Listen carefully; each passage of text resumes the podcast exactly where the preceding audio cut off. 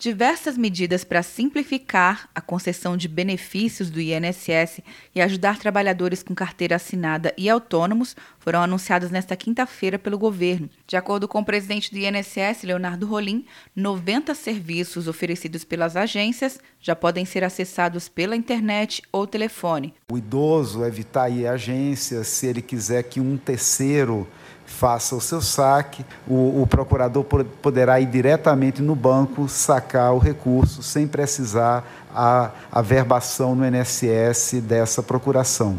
A perícia médica vai aceitar atestado de médicos de fora do INSS e o governo vai antecipar 200 reais para pessoas com deficiência e que tenham baixa renda, como informou o secretário especial de Previdência e Trabalho do Ministério da Economia, Bruno Bianco. Nós abreviaremos essas análises e concederemos para todos, dentro de uma análise do INSS, um valor específico de adiantamento, para que a pessoa, mesmo aquela que estejam na fila, possam receber algum valor nesse momento de crise de acordo com o secretário de Trabalho Bruno Dalcomo, o governo vai antecipar 25% do seguro-desemprego para complementar a renda dos trabalhadores durante os próximos três meses. Um total de 10 bilhões de reais para três parcelas de 250 reais ao longo dos meses agora é, maiores é, de crise. O governo também vai arcar com o custo dos 15 primeiros dias de atestado médico para todos os trabalhadores diagnosticados com coronavírus.